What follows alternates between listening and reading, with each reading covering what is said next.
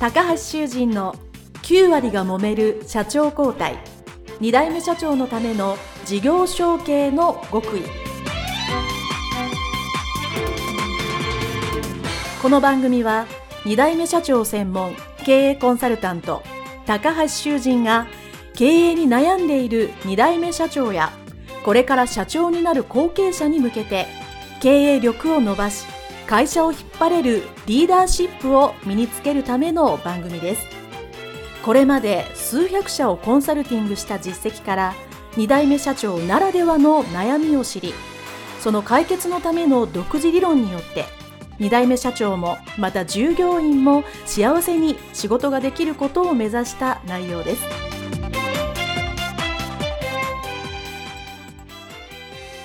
皆さんこんにちは。事業承継コンサルタントの高橋修人です。本日は日本オリーブ株式会社服部義郎社長のインタビュー解説編でございます。どうぞよろしくお願いいたします。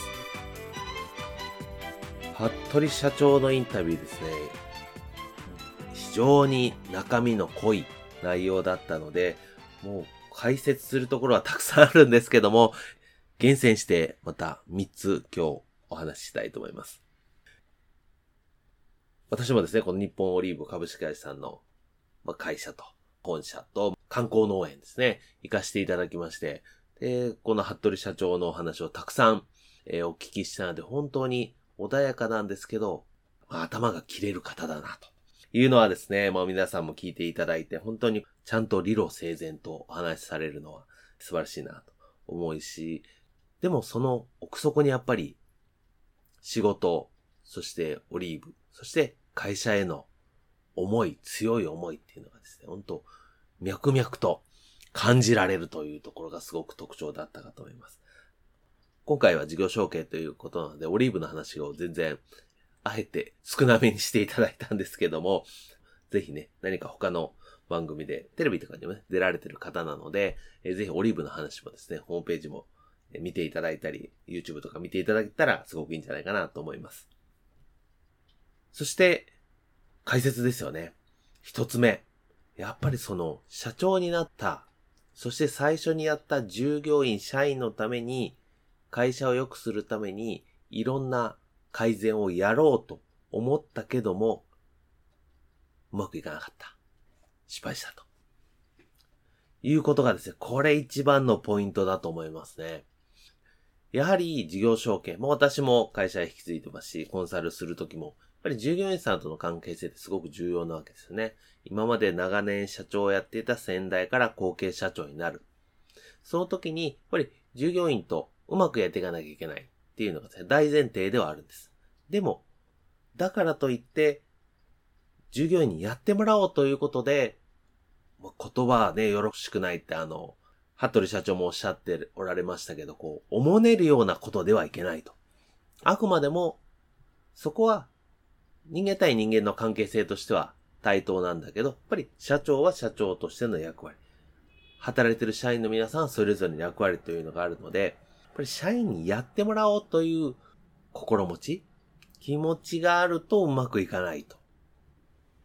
なので、まあ、環境を良くするってことは大切だと思うんですけど、環境を良くしたんだから働いてください、頑張ってくださいねっていう、そういう思想になっちゃいけない。っていうことがですね。まあ、非常に重要だなと思います。で、これはですね、先代が、から服部社長が言われた、イライラするなっていうのも実は同じ意味合いで、やっ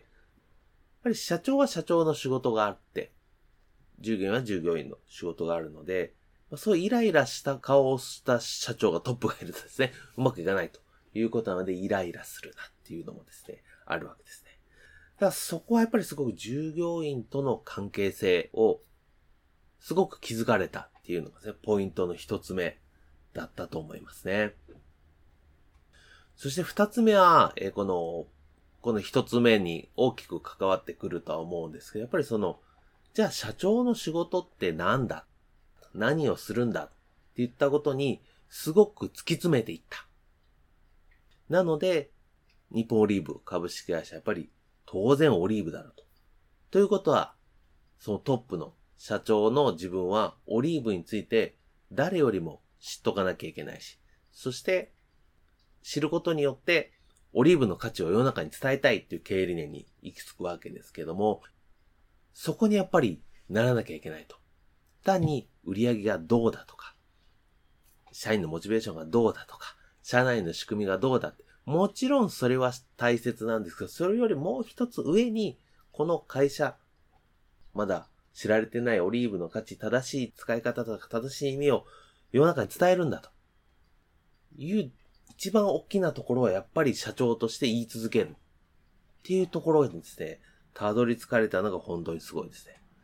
途中でちらっとおっしゃっておりましたけど、日本オリーブの経営理念ですね、オリーブの価値を広めてみんなに使ってもらうっていうのが、自分がその途中で死んだとしても構わないと。っ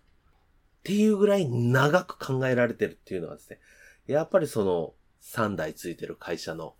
これやっぱ時間軸の長さですよね。経営理念を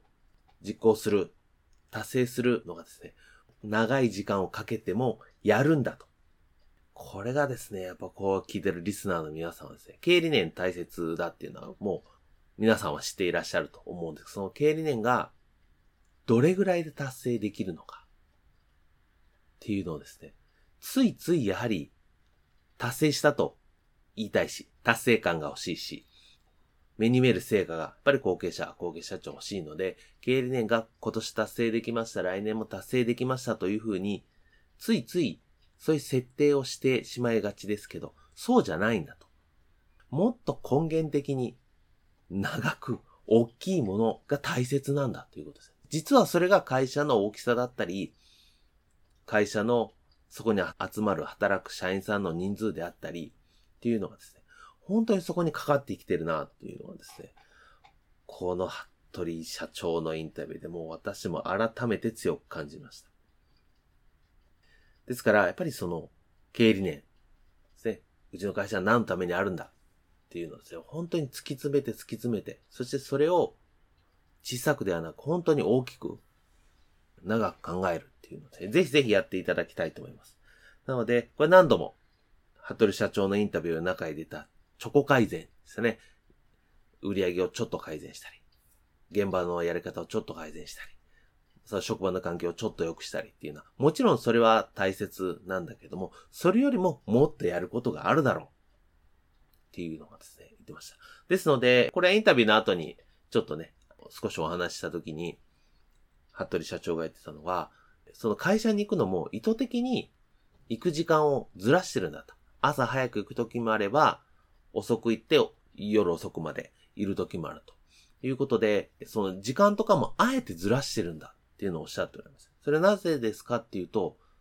現場にずっといて現場をさっき言ったちょこっと改善するのが自分の役割ではないと。経営理念を伝えて実践するために社長の役割をするんだから。そして、定型的ではない、毎日の決まってない、突発的に起こったりする、様々な意思決定をするわけですから、まあ、その時に、が自分の仕事であるならば、まあ、現場を毎日、例えば9時5時で一緒に来て一緒に見るっていうのは違うだろうと。まあ、それより、例えば社外に出て、プラスアルファの仕事をするとか、まあ、何か新しい知恵をつけるとか、情報を得るとかっていうのはすごく大切だと。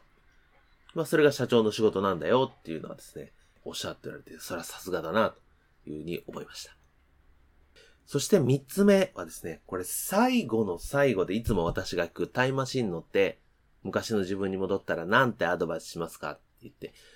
いろんなアドバイスが毎回あってですね、これ皆さんに喜んでいただいてるんですけど、この服部社長が正しい悩みをして正しい努力をしろと伝えたい。これはですね、僕たくさんインタビューしてきましたけど、めちゃくちゃ深い一言だなと思ったんですね。やっぱりその、経験を持った自分がですね、若い自分にタイムマシンに乗っていくわけですから、その若い自分が失敗しないように、要は自分が大変だった思いをなるべくしないように、こういう勉強した方がいいよと。こういうことやった方がいいよ。こういうこと気にしない方がいいよって、そういうアドバイスっていうのが、やっぱり多いと思うんですね。私も実際そうだと思います。服部社長の場合は、正しい悩み、要は悩むのはいいんだと。で、正しい努力をしろ。っていうですね。ここがやっぱりすごく含まれてるものが大きいなと。ただしその悩みっていうのは悩んでいいもの。つまり正しく努力ができる悩みなのかというのを常に分かっておかなきゃいけないっていうのがですね。これ一番のメッセージなわけですね。服部社長の。ご自身もインタビューの中でおっしゃっておられましたけど、会社が潰れるかもしれないということを悩んでも仕方がないっていうわけです。だったら、オリーブの価値をもっと伝えるためにはどうしたらいいんだろうか。ということを、これであればじゃあ自分がどうする？ですね。自分ができることに、やっぱりこのフォーカスをする。自分の意識とか考えを向けるっていうのがですね。僕一番重要なわけですよね。自分の外部とか、社会とか、円安とかですね。まあ、コロナとか、なんかそんなこと言ってもしょうがないわけですよ。もう自分の努力では何ともならんと。いうものはですね、もう一旦置いといて。